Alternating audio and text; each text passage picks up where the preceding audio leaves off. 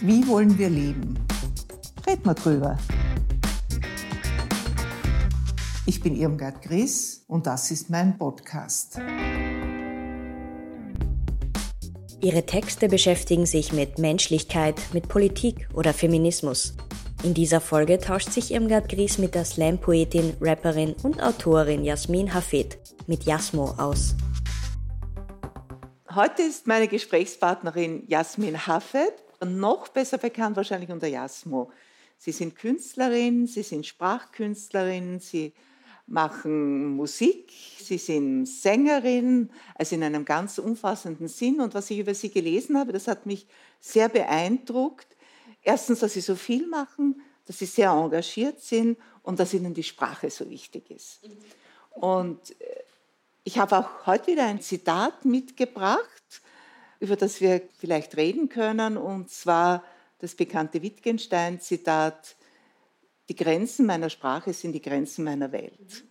Also die Sprache ist ein Werkzeug und ich bin ja Juristin und für mich ist die Sprache auch ein ganz ein wichtiges Werkzeug und für Sie als Künstlerin, als Sprachkünstlerin ist ja auch die Sprache das Werkzeug. Und wie sehen Sie das, wenn der Wittgenstein sagt, die Grenzen meiner Sprache sind die Grenzen meiner Welt? Mhm.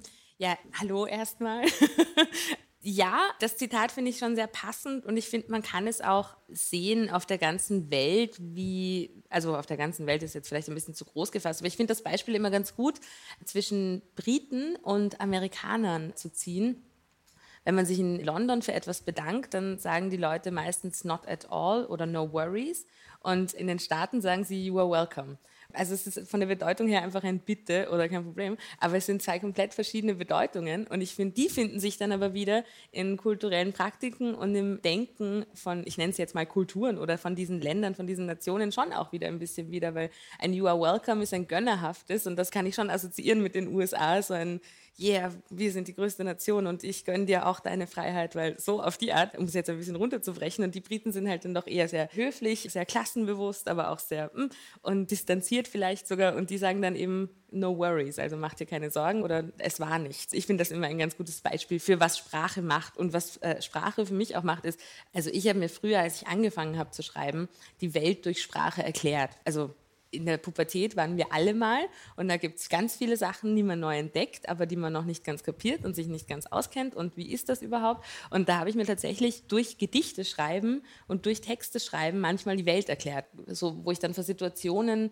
gestanden bin, wo ich dann, also wirklich so keine Ahnung, meine beste Freundin ist jetzt böse auf mich. Was habe ich falsch gemacht? Ne, ne, ne. Und dann habe ich halt angefangen, quasi da lyrisch das irgendwie zusammenzufassen und Sprache hat mir da ganz oft geholfen, die Zusammenhänge zu erkennen einfach, weil die Sprache zwar zum einen Werkzeug ist, aber zum anderen eben auch Bindemittel und halt schon auch quasi zusammenhält, weil ohne Sprache ich meine, da kann man das andere Zitat einführen, du kannst nicht nicht kommunizieren. Also das musst du irgendwo. Und wir haben Gott sei Dank Sprache, mit der wir das ein bisschen machen können, worum ich froh bin. Und als Juristin sind Sie das mit hundertprozentiger Sicherheit, würde ich jetzt mal Ihnen in den Mund legen, eh auch. Weil wenn es dann um wirklich um genaue Sachen geht oder um genaue Sachverhalte, dann muss auch das genaue Wort dafür herhalten quasi, um das zu erklären. So stelle ich mir das ein bisschen vor. Beim Juristischen kommt noch dazu, man muss sich ja bemühen, das ganz einfach darzustellen, dass es verständlich ist. Das ist da die große Anforderung. Wogegen in der Literatur, gerade wenn Sie Gedichte schreiben, dann kann das geheimnisvoll sein, muss vielleicht sogar geheimnisvoll sein. Dann muss hinter den Wörtern noch ein anderer Sinn stecken oder sie wollen noch etwas anderes damit ausdrücken. Also so wichtig Sprache ist und es ist natürlich auch das Werkzeug dazu, dass wir denken, dass wir Gedanken formen, formulieren, dass wir etwas überlegen, mit uns selber ein Gespräch führen. Aber wir kommunizieren natürlich auf vielfältige Weise. So wie Sie mich jetzt anschauen, wie ich Sie anschaue, ist auch Kommunikation. Ne? Wir sagen einander auch etwas durch den Blick, den wir einander schenken oder wie man jemanden berührt, ne, ob man ihm die Hand gibt, ob man ihm nicht die Hand gibt. Oder auch wie Kinder lernen, nicht? Und die spüren das auch. Die spüren, wenn eine Spannung in der Luft liegt, obwohl niemand was sagt. Also das spüren ja wir auch. Oder wie die Atmosphäre bei einem Gespräch ist. Das, das haben Sie ja auch schon angedeutet, dass natürlich all das drumherum letztlich auch den Inhalt dessen mitbestimmt, was gesagt wird man spricht auch von der Körpersprache. so wie ich da sitze, wie ich mich bewege, die Gestik oder wenn ich eine Rede halte, ob ich jetzt mit den Händen auch rede oder nicht rede, wie immer. Aber ich rede auch mit den Händen.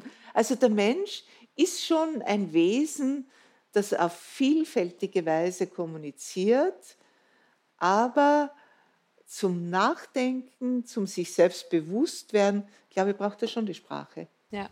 ja, also bei mir ist es ganz ähnlich und also ich muss es dann niederschreiben. Ja. und da, ich meine, da passiert dann auch die Reflexion darüber, weil sonst, also man braucht schon auch eine Reflexionsfläche und sei es das jetzt ein Blatt Papier oder ein Gedankengang oder irgendwas, wo man damit arbeiten kann, glaube ich. Ja.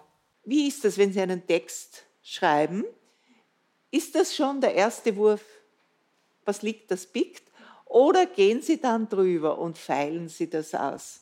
Also ich habe früher, wie ich angefangen habe zu schreiben, alles, was ich schreibe, da war ich noch in meiner Sturm- und Drangzeit, alles, was ich schreibe, ist aus dem Genius und von der Muse und das kommt so, äh, genau, Genius-Mythos, habe ich da ziemlich gefressen. Aber mittlerweile ist es natürlich anders. Jeder Text wird für mir nochmal gefeilt und ein Text geht ja auch durch mehrere Stadien. Also beispielsweise ein Slam-Text, der dann wirklich dafür geschrieben ist, um auf einer Bühne performt zu werden. Da beginnt der Text damit, dass ich eine Idee habe. Dann vergehen wieder Tage bis Wochen, bis ich dann diese Idee mal zu Blatt bringe und eine Struktur aufbaue. Dann vergehen wieder Tage bis Wochen, das ist unterschiedlich, wo ich dann nochmal was Neues schreibe. Dann vergehen wieder äh, und so. Das geht ein paar Mal quasi durch die die Bearbeitungsschleife, wo dann wieder gestrichen wird, neu hinzu. Ne, ne. Und dann ist der Text immer noch nicht fertig, weil dann wird der Text auswendig gelernt oder zumindest mal gelesen, geübt ein bisschen, dass ich ihn höre, wie klingt er, wie performe ich den, was machen meine Hände, was macht mein Gesicht, also eben wie mache ich die Performance.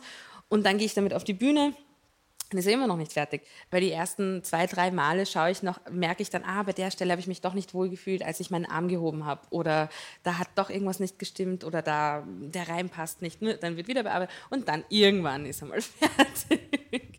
Aber im Prinzip dauert das schon länger zum Schreiben. Und bei der Musik ist es wieder was ganz anderes, weil da habe ich eine Taktvorgabe im Prinzip. Das heißt, da muss ich dann auch nochmal in engem Gespräch mit Tobias Vidovelli und Ralf Motwurf, die zwei Komponisten, die die Musik bei mir schreiben, ähm, wird dann auch nochmal an allem, an allem gefeilt.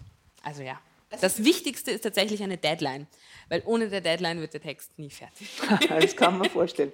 Also für mich war der schönste Teil der Arbeit als Richterin, wenn ich ein Urteil gemacht habe, das Feilen am Text dass das wirklich verständlich ist, dass die Sätze klar sind, keine Schachtelsätze, ich bin ein Schachtelsatzfan und keine Wortwiederholungen, dass es völlig klar ist, keine Hauptwortkonstruktionen. Also das war für mich immer das Schönste, einmal das durchgeschrieben und dann drüber gehen. Mhm. Und wie lange hat es gedauert, bis so Unterschiedlich, aber manchmal schon lang. Ich habe dann immer wieder überlegt, kann ich das nicht noch besser ausdrücken? Ist da nicht noch, was will ich wirklich sagen? Was will ich wirklich ausdrücken? Ist das jetzt das, kommt es zum Ausdruck oder ist noch eine Unschärfe drinnen? Ja, das war für mich schon sehr schön, habe ich sehr gern gemacht. Und für mich ist ja bei der Sprache auch faszinierend, dass sie einerseits ja die Welt abbildet. Nicht wir erwerben uns die Welt durch die Sprache. Wir können ja nur das denken, wofür wir ein Wort haben. Und andererseits prägt aber die Sprache auch die Welt. Die hat ja zwei Funktionen. Abbild und gleichzeitig Mittel, das bestimmt. Ich habe da ihre Texte auch gelesen oder einige Texte gelesen und das eine mit Gretchenfrage, da hat mich der Schluss oder ein Refrain ist das eigentlich nicht. Der Refrain ist, der da in der letzten Zeile heißt, ich bin stark, egal was ich mache. Wie, wie ist, das ist das Ihr Empfinden, nehme ich an, ne? dass Sie sich da als Mensch offenbaren, dass Sie sagen, egal was ich mache, ich stehe zu mir, ich bin eine starke Frau. Ist das, was Sie da ausdrücken wollen? Ja. Und genau das stimmt das. auch so. Ich hoffe, dass es stimmt und ich gehe davon aus, dass es stimmt. Es ist ja immer so ein bisschen, immer wenn man etwas sagt, dann sagt man auch etwas nicht. Und wenn ich solche Selbstermächtigungsstatements quasi rauspacke und sage, ich bin stark, egal was ich mache und ich kann das und, und überhaupt, dann sage ich nicht dazu, dass ich natürlich auch Zweifel habe. Es gibt einen Song von mir, der heißt Kein Platz für Zweifel. Und der schreit raus, da ist kein Platz mehr für Zweifel. Naja, wo waren sie denn in the first place, damit du den Satz überhaupt sagen musst, so auf die Art. Also es gibt natürlich auch, wie soll ich sagen, also Zweifel und Unsicherheiten und die schreibe ich mir dann quasi weg mit solchen Sätzen. Und wenn ich dann wieder in so einer Situation bin, wo ich mir denke, hm, geht sich das aus, dann höre, na gut, das stimmt nicht ganz, dann höre ich mir nicht meine Musik an, aber manchmal sind tatsächlich solche Momente auf der Bühne, das sind die transzendentalsten Momente, die es gibt überhaupt. Dann stehe ich auf der Bühne und merke, irgendwas habe ich falsch gemacht und oh fuck, das hättest du besser machen können, oh no, no, no, no, und verfange mich so und währenddessen spiele ich einen Song, der gerade eben sowas sagt und dann denke ich, ah, ah, okay, ja, ich glaube, ein anderer, der diese Zweifel nicht hat oder der diese Momente nicht hat, der kommt ja gar nicht auf die Idee, das zu sagen. Mhm. Sie interessiert ja auch sehr, habe ich gesehen, also die Gleichberechtigung, die Gleichstellung der Frauen. Und Sie haben ja diese Textzeile geschrieben, bis zum letzten Satz ist bei mir alles echt, denn im Rap steckt mehr als nur ein Geschlecht. Und ich finde, das zeigt das sehr schön, dass das natürlich eine Kunstform ist, die Männern wie Frauen, Frauen wie Männern ganz gleich offen stehen muss. Ja, das ist es eine meiner ersten Rap-Songs, die ich geschrieben habe, vor langer, langer Zeit. Und die Zeile hat irgendwie überlebt bis ins Heute und wird auch immer wieder zitiert. Ja, eben, es geht in jeder Kunstform oder es sollte in jeder Kunstform nicht um Geschlechter gehen, sondern es sollte alles gleich verteilt und gleichgestellt sein. Das sind wir noch nicht, aber der, der Satz will das auf jeden Fall auch ein bisschen mitsagen, weil als ich angefangen habe zu rappen, kann man sich vorstellen, mittlerweile gibt es ganz, ganz viele tolle Rapperinnen, die sich auch auf die Bühne trauen und die auch rausgehen und machen. Aber vor zehn Jahren war das noch ein bisschen anders. Und da waren dann halt immer im Prinzip bei den Hip-Hop-Partys oder den Freestyle-Sessions, wo man dann halt wirklich hingeht und Rappen übt, war dann halt ich, das kleine Mädchen, und rundherum so zehn große Männer mit breiten Schultern und Kappen. Und dann habe ich immer auch so ein bisschen mitgerappt, aber war halt schon eindeutig die einzige Frau dort. Das möchte ich, dass sich ändert und da sehe ich sehr wohlwollend zu, dass sich das auch ändert. Und eben im Rap steckt mehr als nur ein Geschlecht. Rap ist, Rap war schon immer bunt und vielfältig und wird es hoffentlich auch immer bleiben. Gerade da spielt ja die Sprache auch eine ganz große Rolle. Ne? Sind jetzt Frauen mitgemeint, wie man das noch ursprünglich gedacht hat, oder muss man die extra ansprechen? Diese ganze Gender-Diskussion, nicht? Also das Gendern der Sprache, das zeigt ja auch viele Gefühle, die damit verbunden sind. Da wollen jetzt vielleicht die Frauen in der ersten Reihe sein und nicht mehr die Männer, dadurch, dass sie überall sichtbar gemacht werden. Und ich denke mir nur oft, wie faszinierend es ist, in welch relativ kurzer Zeit sich das ändert. Also ich war in den 80er Jahren Richterin am Handelsgericht in Wien. Und da haben wir noch im Urteil, das Urteil hat immer einen Kopf, da schreibt man, das Handelsgericht Wien hat durch. Und da haben wir noch geschrieben, also ich, als ich begonnen habe, geschrieben, den Richter und dann meinen Namen. Also obwohl es eine Frau war, haben wir gesagt, ja, die Funktionsbezeichnung, das ist eine Funktion, das ist ein Richter, kann natürlich auch von einer Frau ausgefüllt sein. Halt undenkbar. Ne? Heute sagt man natürlich durch die Richterin. Ne? Wie das schon auch dazu beigetragen hat, dass stärker bewusst geworden ist, dass es da eben überall Frauen gibt und warum auch soll es keine Frauen geben. Ne? Es tut keinem Richter weh, wenn da jetzt auch das Wort Richterin stehen darf. Es freut aber vielleicht eine Richterin, wenn sie auch als solche bezeichnet werden darf. Und ich habe das Gefühl, die, die immer am lautesten schreien, sind die, die glauben, man möchte ihnen was wegnehmen.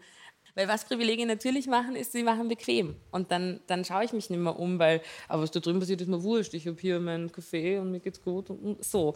Und, ähm, ja, und man nimmt es als selbstverständlich. Genau, genau. Das gebührt mir einfach. Ja, nicht? genau, genau. Ja. Und das ist es aber eigentlich nicht ja. ganz. Und da sollte man vielleicht ja, auch in die Richtung immer so ein bisschen das zumindest sagen. Ja.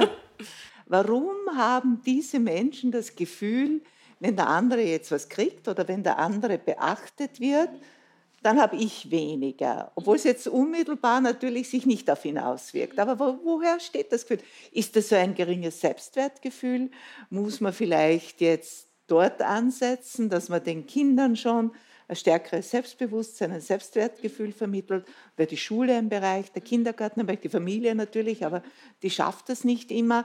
Aber was ist eigentlich die Wurzel des Ganzen? Ich glaube, was eine ganz wichtige Sache ist, ist, dass Menschen gesehen werden wollen. Und wenn jetzt, ich nenne jetzt mal der, der rumschreit, nicht gesehen wird oder das Gefühl hat, nicht gesehen zu werden, weil man gerade den Blick woanders hinrichtet, dann schreit der. Und es ist, glaube ich, was ganz Urmenschliches, auch wenn das ein erwachsener Mensch ist. Aber es ist eigentlich was Kindliches. Und es ist aber auch eigentlich was total Menschliches, sondern, hey, ich bin auch noch da. Hey, vergesst nicht auf mich. Hey, mh. Mm. Und ich glaube, man muss da vielleicht ein bisschen den Blick weiterschalten, wobei ich schaue gerade nicht auf dich, weil ich habe die letzten, weiß Gott, wie vielen tausend Jahre auf dich geschaut. Du kannst jetzt mal ganz kurz fünf Minuten alleine sein. Ich bin gleich wieder da. Es wird alles gut. Keine Sorge, es wird alles gut. und dann kurz vielleicht mal nach dem anderen Missstand schauen, das wäre vielleicht, vielleicht hilfreich. Aber auch Sprache macht sichtbar, und das ist ja das immer das Argument, wenn dann Leute kommen, ja, ja, Gender waren und es macht die deutsche Sprache kaputt und ich sage, nee, nee, ist ja alles so schlimm, ja, ja, ist schon recht. Aber die Sprache hat sich immer gewandelt. Und dass sie sich jetzt vielleicht schneller wandelt oder dass es uns nur so vorkommt, also ich weiß es nicht, ich kann es nicht sagen, kann damit zu tun haben, dass sich unsere Zeit einfach schneller bewegt. Also mit den ganzen Technologien, mit, also so ein Wort wie LOL, das ist LOL und kommt aus der Chatsprache und sagt Laughing Out Loud. Sowas hat man früher gechattet, sowas sagen jetzt Leute. Also wenn Sie mir jetzt einen Witz erzählen, dann könnten Sie auch auf Leute stoßen, die darauf antworten, lol. Also man lacht dann nicht mehr, sondern man drückt die, also naja gut, also kann man auch sagen, ist gefährlich für die Sprache, aber Sprache wandelt sich und so wie andere Wörter aussterben, so werden neue geboren quasi. Oder wir haben das genauso ja bei den Kinderbüchern mit Neger oder der Negerkönig, nicht der dann nicht mehr in dem Lindgren-Buch vorkommen darf. Ja? Also dass sich da einfach die Empfindlichkeit auch ändert oder die Empfindsamkeit ändert. Und äh, das ist schon auch eine interessante Frage, ob man dann auf solche Begriffe verzichten muss, dass man durch das Verwenden dieser Begriffe, weil sie jetzt diese Bedeutung haben, auch eine bestimmte Geisteshaltung ausdrückt. Und ob man daher sagen muss, na, eigentlich darf man das jetzt gar nicht mehr verwenden. Das empfinden dann auch viele Leute als einschränkend, nicht politische Korrektheit im Zusammenhang mit der Sprache. Ja, das Gefühl habe ich auch, wobei ich da immer sagen muss, also ich finde, man kann schon herangehen, wenn man jetzt sagt, okay, ich fühle mich eingeschränkt von der Political Correctness. Anglizismen sind übrigens auch so ein Thema. Die kommen so viel mehr in der Sprache mittlerweile vor oder in meiner Sprache, bei meinen Gleichaltrigen, bei Jüngeren. Also ich gehe teilweise in Schulen und gebe dort Workshops. Also ich bin jetzt 28, also ich habe nicht mehr so viel Bezug zur Jugend quasi, aber zwei kleine Geschwister und in Schulen und lerne da Wörter, von denen ich noch nie was gehört habe, die irgendwie aus dem Englischen, ich kann es mir dann herleiten, was sie eigentlich von mir wollen, aber bin dann so, hä, zuerst mal, was ist das? Aber das finde ich schön, dass sich das weiterentwickelt. Und wenn man sich jetzt von, von Political Correctness oder politischer Korrektheit, ich krieg's eh hin auf Deutsch, eingeschränkt fühlt, dann verstehe ich das zu einem gewissen Grad. Nur sollte man, finde ich, doch auch immer, aber das ist meine Meinung, das ist keine allgemeingültige Behauptung, sollte man sich doch auch immer anschauen, was schränkt einen denn ein und warum fühlt man sich eingeschränkt. Weil wenn ich jetzt das N-Wort nicht sage und ich habe das Gefühl, ich darf es nicht sagen, ich will es per se auch nicht sagen, aber wenn ich das Gefühl habe, ich bin deswegen eingeschränkt, dann schaue ich, was sagen die denn eigentlich, warum man das nicht sagen darf? Und dann komme ich auf eine Geschichte der Unterdrückung und dann komme ich auf eine Geschichte der Ausbeutung und der Aneignung des Wortes durch die Unterdrückten. Und dann denk, schaue ich mal kurz, auf welche Position stehe ich denn und sehe, ah ja, ich bin die Privilegierte hier, hm, ich kann auch mal meinen Mund halten, so auf die Art. Also das wäre mein Zugang dazu. Oft habe ich schon auch das Gefühl, es ist etwas, das so ein sich moralisch über den anderen überheben ausdrückt, ne, das sehr billig ist. Weil eigentlich das ein gewisses Wort nicht mehr verwendet, es kostet yeah, mir gar nichts. Ne? Das kann ich auch anders sagen, man muss es nicht sagen. Also daher, ich bin keine Rassistin, denn ich verwende dieses Wort nicht. Wie ich aber dem begegne, jetzt dem Dunkelhäutigen oder dem Schwarzen, dem Farbigen, ist wieder ganz eine andere Frage, nicht? Und eigentlich bin ich dann eben auf der sicheren Seite. Ich habe mich da richtig verhalten und mein Verhalten in Wahrheit oder meine Geisteshaltung verändere ich auch gar nicht. Es gibt eine Zeile von mir, warum gibt es immer noch den Jolly Buntstift, der Hautfarbe heißt? Den gibt es, glaube ich, mittlerweile nicht mehr, den haben sie aus dem Sortiment genommen, aber in den 90ern gab es diesen so rosa, so hellrosa und der hieß Hautfarbe von diesen Buntstiften halt. Jo, das geht sich nicht mehr ganz aus. Gell? Und das sind aber dann so, so kleine Hinweise oder kleine Bemerkungen, die einem gar nicht auffallen, wenn man nicht in der Position ist, dass man da nicht dazugehört. Das heißt, man denkt gar nicht drüber nach, aber vielleicht helfen sprachliche Mittel oder auch Sprache weg sein lassen, auch ein bisschen dabei Bewusstsein zu schaffen. Und das ist, ist, gilt dasselbe auch für die Gender-Thematik mit Richter, Richterinnen und so. Also da sehe ich schon auch Potenzial. Aber also ich habe auch das Gefühl, dass ganz oft so diese Fronten irgendwie an, an allen Fronten äh, immer stärker werden. Also dass die Leute nicht mehr miteinander reden, sondern die Leute stehen in einem Gespräch und überlegen sich, was sage ich als nächstes, ohne dass ich meinem Gegenüber überhaupt zuhöre, um darauf eingehen zu können, sondern ich lasse mein Gegenüber ausreden und dann kommt mein Punkt, weil ich habe die Weisheit mit dem Löffel gefressen und ich weiß sowieso. Und das halte ich zum Beispiel für ein bisschen deppert als Gesprächskultur. Aber ja, also in einem Dialog kann dann auch einfach viel mehr passieren. Und dann kann man ja auch einfach mal nachfragen. Also wenn ich mich nicht auskenne, warum warum muss da gegendert werden? Dann gehe ich vielleicht zu einer von den Betroffenen, die sich wünschen, dass gegendert wird, und dann frage ich, du, warum muss das sein? Und ich gehe nicht mit der Einstellung hin, äh, du hast ja keine Ahnung äh, und jetzt lasse ich dich kurz erklären, damit ich dir dann sagen kann, ich habe recht, sondern dann frage ich wirklich interessiert nach, weil ich bin nicht betroffen. Also, oder ja, wenn es mich nicht interessiert, bin ich quasi nicht betroffen. Und ich glaube, da ist ja auch ein bisschen die Krux da, daran. Trotzdem immer bleiben wird, und da bin ich mir sicher, die Sprache ist frei. Also man darf sprechen, wie man will, nur man hat es auch selbst zu verantworten. Und insofern sollen alle Leute sagen, was sie wollen. Also die Sprache und die Meinung muss auch frei bleiben. Das ist mal das Wichtigste. Und ab dann kann man weiterreden. Und dann kann man auch diskutieren. Die Sprache ist ja auch insofern faszinierend, als das, was gesagt werden darf, durch Sprachgebrauch auch immer weiter hinausgeschoben wird. Und Sie haben ja auch eine Liedzeile, wo Sie sagen, was Satire war, wird nun Realität.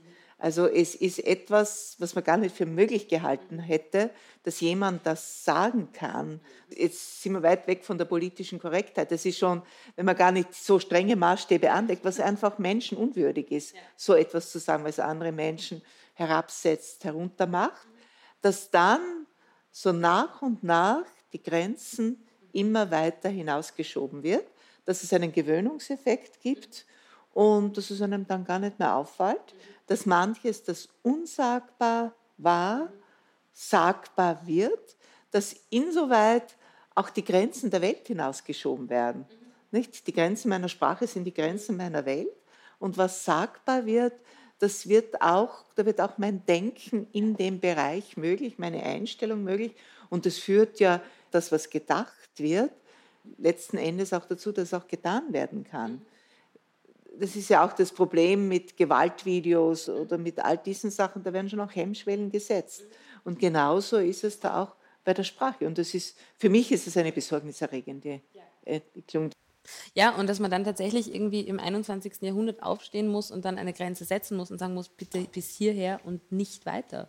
Weil ich meine, das läuft ja jetzt schon seit Jahren so, dass aus gewissen Ecken die Grenzen so weit überschritten werden, für fünf Meter überschritten werden, dass man nur mehr zwei Meter zurückweichen muss und sie immer weiter ausweitet und immer absurdere Aussagen getätigt werden und Sachverhalte präsentiert werden, wo man sich einfach nur in den Kopf greifen kann und sich denken kann, wieso glaubst du, dass das irgendwie okay ist, das zu sagen? Und das ist ja auch also irgendwie so was Ärgerliches an der ganzen Sache, dass man dann selbst manchmal so schmähstart ist. Also wenn da die letzten, weiß ich nicht, drei Jahre, vier Jahre, was in der österreichischen Innenpolitik passiert ist, und nur das äh, hernimmt, da gab es so viele Momente. Die Zeile ist auch in dem Song, plötzlich finde ich mich an Tagen wieder, wo ich meinen Kopf in den Sand stecken will, weil er vom Schütteln schon so schmerzt. Also da ist man dann ja mal echt kurz so, hä? Und eigentlich sollte man sofort aufstehen und sagen, nein, also nein und stopp und hier, das ist menschenunwürdig, das ist Hetze, das ist nicht okay, nicht mehr im 21. Jahrhundert. Wir haben es doch schon einmal gelernt. Aber es bleibt ein Lernprozess. Und der Endpunkt ist dann wahrscheinlich, dass ein Satiriker sagt, dazu fällt mir nichts mehr ein, so wie Karl Kraus. Ja das gesagt hat zu Hitler. Ne? Ja. Und ich denke mir oft, wenn Karl Kraus noch lebte, der würde an Arbeitsüberlastung sterben. Ja. Der könnte es nicht, der hat immer in der Nacht gearbeitet da wäre so viel, solange ihm noch was einfällt, ne? bis er dann sagen muss, was soll ich sagen? Satire hört hier auf, das ist jetzt die Realität. Und die zu beschreiben, ist nicht meine Aufgabe. Und dann wird immer wieder gesagt, ja, man muss die Menschen ernst nehmen. Und ich frage mich immer, was heißt das eigentlich, die Menschen ernst nehmen? Dass die im Dunkeln nicht gesehen werden oder die halt in bestimmten Bereichen nicht gesehen werden, die weißen Arbeiter in Amerika, die ihre Stelle durch die Globalisierung verlieren oder in England. Also die Benachteiligten in einer Gesellschaft, die das jetzt sind, weil eben die Globalisierung die Wirtschaft verändert hat, weil es hier große Veränderungen gibt. Das ist sicher eine oder eine wesentliche Ursache für den Populismus. Aber diese Diskussion führen wir jetzt schon einige Zeit. Ja? Man spricht das Problem an, man sagt, das ist richtig, der hat jetzt Schwierigkeiten, eine Stelle zu finden, weil er eben schon älter ist, weil eben das Unternehmen, in dem er beschäftigt war, den Betrieb irgendwohin verlagert. Das stimmt alles, das nehme ich auch ernst, wenn man jetzt so will. Aber wie kann ich diesen Menschen zeigen, dass das für mich ein Thema ist? Und auch wenn ich jetzt sage, da sind jetzt Asylwerber, die eine Lehre machen sollen oder die eine Unterkunft brauchen, Das heißt ja nicht, dass ich seine Sorgen nicht mehr sehe.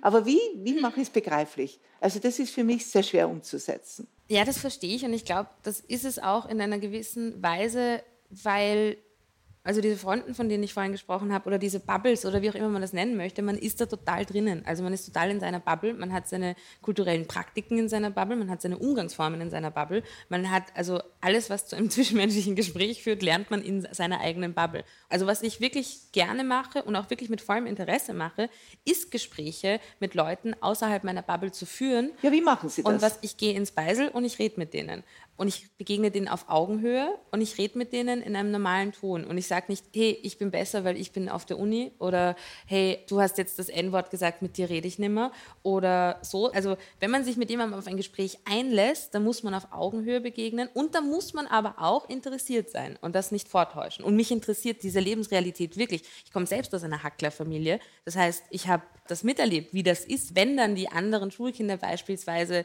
doch eher Rich Kids sind oder aus Akademikerhaushalten kommen oder so und man sich selbst immer ein bisschen ungenügend fühlt und nicht weiß, kann ich das überhaupt sagen und dann diese ganzen Zweifel beginnen, weil ich aus einer anderen Schicht, aus einem anderen Milieu und so weiter. Ich habe das alles schon mal durchgelebt und ich kenne dieses Gefühl und ich kenne auch die Unsicherheiten, die da entstehen. Weil das ist natürlich eindrucksvoll. Da steht jetzt mir jemand gegenüber und die haben schon so und so viele Bücher gelesen und die haben, weiß ich nicht, was Gott noch äh, erlebt. Und ja, ich schaue dann halt zu Hause fern, so, also aus meiner Jugend quasi. Und habe auch mir selbst ein bisschen den, ich hasse dieses Wort, aber ich verwende es jetzt und sage dann noch, warum ich es hasse, den sozialen Aufstieg ein bisschen ermöglicht, weil ich wahnsinnig viel gelesen habe, weil ich gesehen habe, in Wissen liegt Kraft und mit der kann ich was machen. Und je mehr ich weiß, je mehr ich lernen kann, desto besser werde ich mir irgendwann tun. Also so habe ich mir das vorgestellt quasi. Und wenn ich dann quasi in dieser Position bin, wie so, ich habe mir jetzt das erarbeitet und ich bin sowieso und jetzt habe ich dann irgendwann auch mal endlich den depperten Master, mich dann da hinsetzen und den anderen, den Gesprächspartner nicht ernst nehmen und nicht auf Augenhöhe begegnen, sondern vorverurteilen und mir denken, ach, der weiß es halt nicht besser, ach, der hat es halt nicht gelernt. Das ist der falsche Weg wo ich hingehen muss, ist wirklich fragen, wie geht es dir, was willst du, was ist gerade deine Sorge, wie geht es dir gerade? Ich glaube auch, das ist der Weg, ne? dass das wir stimmt. einander begegnen, also begegnen in einem wirklichen Sinn, dass wir versuchen, miteinander ins Gespräch zu kommen. Sie gehen in das Beisel und dann sprechen Sie mit ein paar Leuten und Sie gehen öfter dorthin. Ist natürlich ein sehr beschränkter Kreis, aber ich glaube auch, das strahlt aus, letztlich. Nicht, weil der Mensch, dem Sie so begegnen, der spricht da mit jemandem genau, gegenüber, ja. der ändert vielleicht auch sein Verhalten und seine mhm. Einstellung, so kann das ausstrahlen. Eigentlich müsste man das also noch viel stärker bewusst machen, mhm. ne? dass jeder hier einen Beitrag leisten ja. kann und dass diese abstrakten Begriffe, Respekt ist auch so ein Begriff, ne, der da immer eine Rolle spielt, dass man den einfach mit Leben erfüllen muss, dass man mal ja. nachdenken darüber muss, was heißt denn das eigentlich, mhm. nicht?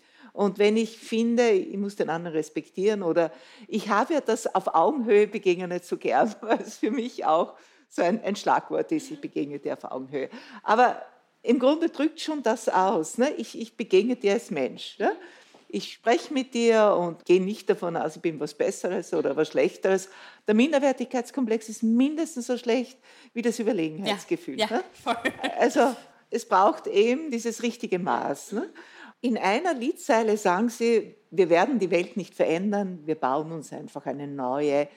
Und äh, da habe ich mir schon überlegt, was wollen sie damit sagen? Einerseits, wenn man sagt, wir werden die Welt nicht verändern, ist ein bisschen resignativ. Ja? Und meine Macht ist beschränkt, ich muss das halt hinnehmen, wie es ist. Und dann kommt dieses Optimistische, wir bauen uns eine neue und die eben nicht so ist wie die alte, die wir eben nicht verändern wollen. Wir wollen sie jetzt zum Guten verändern im Jahr. Das kommt jedenfalls aus Ihren Texten immer heraus.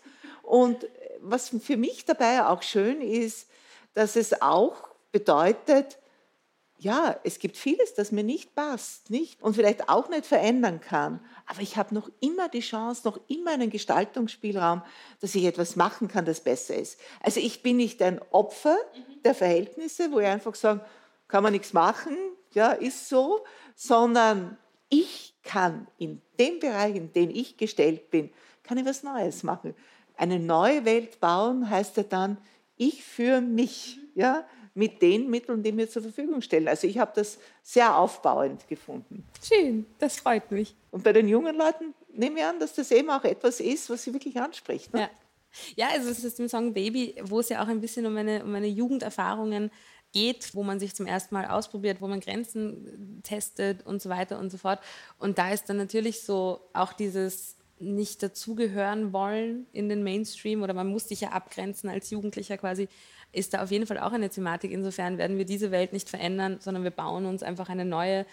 Das ist vielleicht auch aus einer Furcht, aus einer Unsicherheit, aus einer Ohnmacht gesprochen, aber ganz sicher nicht die Hoffnung nehmen lassen. So, die bleibt schon da. Und daher ist es schon wichtig, glaube ich, dass man die Menschen dazu animiert, wirklich drüber nachzudenken. Ja. Und machen Sie sowas in Ihren Workshops? Das hat mir auch fasziniert, dass Sie in Schulen gehen. Was ja. machen Sie denn da konkret? da mache ich Schreibworkshops. In der Regel mache ich da einfach kreatives Schreiben und kreative Schreibworkshops, wo wir Slam-Poetry-Texte schreiben, wo ich ein paar Handgriffe den Schüler und Schülerinnen zeige, die, also ich, ich halte nichts von der Idee und ich meine, ich mache das jetzt auch schon seit zwölf Jahren, Workshops mache ich seit zehn Jahren und ich habe das immer ganz komisch gefunden, wenn man sagt, so, von zehn bis zwölf Uhr sind wir jetzt kreativ und danach zeigen wir, was wir gemacht haben, weil das funktioniert so nicht. Also, oder bei mir hätte es noch nie so funktioniert und insofern kann ich auch den Schüler und Schülerinnen nicht in den Mund legen, was sie sagen sollen oder welche Inhalte sie bearbeiten sollen oder, oder wie da sie das machen sie sollen. Thema vor. Da oder? gebe ich in der Regel überhaupt kein Thema vor, außer es heißt, okay, wir haben jetzt Rassismusmonat oder wir haben jetzt, keine Ahnung, Umweltmonat und okay, dann ist eine Themenvorgabe da, aber dann haben sie sich auch schon genug damit beschäftigt. Aber ansonsten gebe ich einfach ein paar kreative Griffe, also die man anwenden kann. Das sind so Sachen wie einen Listentext schreiben, das sind so Sachen wie Freewriting, wobei das mache ich eher selten, weil das kostet urviel Zeit und man hat in Schulen immer wenig Zeit. Oder so, dass sie in Zweiergruppen Sachen schreiben mit einer gewissen Formel quasi, wo sie dann danach draufkommen, ah, man kann ja doch einfach auch kreativ schreiben. Also da habe ich schon das Gefühl, in Schulen kriegen sie wohl wirklich so richtig immer reingeredet, ja, Erörterung und Nacherzählung und Gliederung und es muss so sein und es muss so sein und man will ja auch ja nichts falsch machen und die Rechtschreibung und überhaupt und sowieso. Das Angenehme ist, ich komme dann als Externe, ich bin keine Autorität, ich benote niemanden und sage, hey, die Sprache ist frei. Und dann sind sie am Anfang immer ein bisschen misstrauisch und dann ermutige ich sie, dann sage ich ihnen auch, mir ist wurscht, ob die Rechtschreibung jetzt stimmt, sonst ist es wichtig, aber beim kreativen Schreiben in dem Sinne nicht, weil die Texte ja Vortragstexte sind, also Slam-Texte werden vorgetragen, die sind nicht da, um gelesen zu werden, sondern um performt zu werden. Und ich brauche immer so eine Stunde, bis ich sie dann so ein bisschen habe und dann fangen sie an zu schreiben. Und das Schönste ist immer, am Anfang des Workshops gibt es immer drei, vier Leute, die sagen, mm, ich kann das nicht, mm, ich will das nicht, die dann so mit den verschränkten Armen da sitzen und komplett misstrauisch sind. Und das sind die, die am Ende immer als erstes vortragen wollen, weil sich da in dieser Zeit, die ich mit ihnen habe, irgendein Schalter löst oder umschlägt. Oder vielleicht ist es auch einfach nur das, du kannst gerade nichts falsch machen, das sie ermutigt. Da bin ich immer noch nicht ganz sicher, was es ist. Aber es ist wahnsinnig schön zu sehen, wie dann irgendwann, dann sitzen sie meistens noch so zehn Minuten, Viertelstunde vor dem Papier und es passiert nichts. Und dann geht's los. Und dann schreiben sie. Und dann haben sie alle Schreibzeit und dann kommen wir wieder zusammen, um es vorzutragen. Und das sind dann wirklich immer die, die als erstes sagen, ich kann das nicht, die wollen dann immer als erstes vortragen. Weil sie sehen, sie haben was gemacht und sie wollen es anderen zeigen. Und was mich schon wundert jetzt bei Ihren Texten, die sind ja wirklich hochmoralisch. Ja? Und also sie verlangen viel von den Menschen. Sie sprechen aber jetzt nicht meine Altersgruppe an, sondern sie sprechen ein junges Publikum an, ne? sehr junges wahrscheinlich sogar. Und offenbar kommt es doch an, ne? dass da schon auch ein Bedürfnis besteht, gut zu sein die jungen Menschen oder auch die Menschen, die in meinem Umfeld sind, wir haben, glaube ich, ganz andere Sorgen, als es noch eine Generation vor mir war. Und die sind nicht, wo kriege ich das neueste Handy her, sondern wie kriege ich überhaupt in der heutigen Zeit einen Arbeitsplatz? Wie kann ich mir mein Leben finanzieren? Und ich meine, die Arbeitswelt, die ändert sich ja komplett, also durch Globalisierung, aber auch durch Digitalisierung. Es entstehen neue Berufe. Und das ist dann natürlich so ein bisschen die anstrengende Arbeit, sage ich mal, diese neuen Berufsbilder mitzugestalten und mitzumachen, weil quasi mir als junger Mensch kauft doch keiner ab, dass Content Marketing jetzt wirklich ein Beruf ist oder was es da nicht noch alles gibt. Also muss ich diesen Beruf quasi mitgestalten und das ist viel Arbeit. Also das ist auch anstrengend und da liegen, glaube ich, ein bisschen die Sorgen in der, in der bei den heutigen jungen Menschen oder so. Also ich glaube, was auch wieder was Urmenschliches ist und ich glaube auch, was nie wirklich verloren gehen wird, ist der Wunsch nach einem guten Leben einfach und mit den Grundbedürfnissen. Na, wenn ich so beobachte den jungen Leuten, wie oft die die Stelle wechseln. Mhm. Und irgendwo, die finden nichts dabei. Mhm. Nicht? Der macht jetzt ein Jahr, zwei Jahre das und dann geht er dorthin, schaut sich das an. Also man ist schon viel mobiler geworden ne? und viel flexibler geworden. Ja. Muss es auch Muss sein. man auch, ja. Also sowas wie Pragmatisierung gibt es ja nicht mehr. Ne, das, das gibt es auch beim Bund. Aussehen Richter ja. sind noch pragmatisiert. Es gibt noch ein paar Zweige, wo das noch notwendig ist, aber ansonsten gibt es das nicht mehr. Ne? Und dann diese rasche Veränderung, die fordert natürlich auch, dass man flexibel bleibt. Kreativität ist ganz wichtig, ne, dass man mit sich was anfangen kann. Und das, was mir schon oft jetzt leid tut, auch wie unser Bildungssystem da jetzt sich entwickelt, dass man einerseits versucht, die Kinder darauf zu trimmen, dass sie die Anforderungen erleben. Ich habe heute in der Früh da mit einem jungen Mann ein Gespräch gehabt mit der Zentralmatura, an der grafischen auch, wie das ein, ein starker Druck war, dass man das erreicht, in Mathematik und so, dass man das wohl schafft. Ne? Das ist wirklich ein gewaltiger Druck, dem die jungen Leute ausgesetzt sind. Und auf der anderen Seite sagt man, ja, aber in dieser Arbeitswelt wirst du nur bestehen, wenn du kreativ bist. Ja. ja? Wenn du flexibel bist, neue Vorstellungen entwickelst. Also es sind zwei fast unvereinbare Dinge. Und bei vielen, glaube ich schon, und daher finde ich ja Ihre Workshops sehr gut, wird Kreativität abgetötet und verschüttet. Die kann sich gar nie entwickeln, weil einfach der Druck so groß ist. Also man müsste schon auch da ganz grundlegend etwas verändern. Mhm. Da muss man auf jeden Fall was verändern. Also im Bildungssystem auch, weil genau diese zwei Modelle mit Zentralmatura und dann, weiß ich nicht, Bachelorsystem, Mastersystem, alles vorgekaut, alles eine kleine Bildungs Bildungsarmee, ja? genau, verschult, ja kein Freiraum, ja keine, keine selber Schwerpunkte setzen. Das ist ja auch ein bisschen entmenschlichend und dann werden sie rausgeworfen in die Welt und sollen dann wieder komplett übermenschlich, sage ich jetzt unter Anführungszeichen, sein. Also das ist ein krasser Gegensatz. Und da bin ich, also ich finde die Entwicklungen im Bildungssystem auch nicht gut und bin froh, wenn ich eingeladen werde, dass ich ein bisschen Kreativität in den Alltag reinbringen kann. Für Sie war von vornherein klar, habe ich auch gelesen, dass Sie Künstlerin werden wollen. Ja, wobei ich so sagen muss, dass ich mir lange nicht geglaubt habe, dass ich davon leben kann. Also ich habe mit elf, zwölf habe ich entschieden, ich werde Künstlerin. Das war für mich. Ja, aber wie sind Sie auf das gekommen? ich wollte, weil Ihre Eltern sind ja beide nicht genau, Künstler. Genau, ja, ein bisschen deswegen und auch weil ich diese Routine nicht wollte von fixe Arbeitszeiten und dann am Abend. Ich habe ja gesehen, wie müde meine Eltern von der Arbeit heimkommen. Also das wollte ich nicht. Ich wollte irgendwas Aufregenderes und auch zeitlich flexibleres. Und dann dachte ich mir, so, ich werde Künstlerin. Das war damals gleichbedeutend mit Malerin für mich. Also ich habe noch nicht verknüpfen können, dass es noch andere Sachen gibt. Habe dann ein bisschen gemalt, die Karriere war schnell wieder vorbei. Und mit 14 bin ich dann auf Schiller getroffen und ab dann war ich so mit der Sprache, also wirklich eins mit der Sprache. Also meine Mutter hat immer gesagt, mach was du willst, aber Matura machst du. Und dann hat sie gesagt, mach was du willst, aber studieren gehst du. Aber ich wollte auch studieren, also das hat schon gepasst. Und dann habe ich das halt weitergemacht und weitergemacht und ehrlich gesagt lange damit gerechnet, dass ich Autorin werde, die daneben einen Kellnerjob hat oder sowas, der dann auch nicht ganz flexibel ja sein muss oder so 30 Stunden Kellnern und daneben schreiben oder irgendwie so. Und habe dann mein Studium gemacht und habe dann irgendwann tatsächlich gemerkt, hey, also mein Interessensgebiet ist ja auch sehr weit und dann habe ich halt Musik auch gemacht und Schreiben und Workshops und da, da, da und überhaupt und ne. Und dann habe ich irgendwann mal gemerkt, hey, eigentlich kann ich davon leben. Und ich bin wahnsinnig froh und wahnsinnig dankbar und weiß. Das geht sich aus jetzt. Es geht sich aus, ja und weiß, dass ich wahnsinnig privilegiert bin und nehme dieses Privileg auch als Verantwortung. Ja, aber das finde ich ist, ja wunderschön und das ist ja aufbauend auch für die jungen Menschen. Ja. Da sieht man, ich will was, das ist meine Berufung, das ist mein Traum für mein Leben und ich kann es auch verwirklichen. Also ich finde, was Besseres kann man sich gar nicht wünschen. Ja, voll. Ja, Sie haben mich heute da in ein Gebiet geführt, das mir ja nicht so vertraut ist. Und daher war es für mich eine ganz besondere Bereicherung. Und ich bin sehr dankbar dafür, dass Sie bereit waren, dieses Gespräch mit mir zu führen. Uns verbindet die Liebe zur Sprache. Und ich habe jetzt durch Sie auch etwas über diese Kunstform erfahren, die ja ganz stark von der Sprache lebt. Ganz herzlichen Dank. Vielen Und alles, Dank. alles Gute. Vielen Dank für Danke. die Einladung. Ja, apropos, wir haben ja heute viel über Sprache gesprochen, wo die Sprache auch eine ganz große Rolle spielt im Recht, natürlich in den Gesetzen. Da möchte ich eigentlich etwas bewusst machen, dass ja wir alle unterschiedlich geboren sind von unseren Anlagen, Fähigkeiten, woher wir kommen, aber das Recht, das macht uns alle gleich. Wie so schön auch heißt in der allgemeinen Erklärung der Menschenrechte, alle Menschen sind gleich an Würde und an Rechten geboren und das bewirkt das Recht.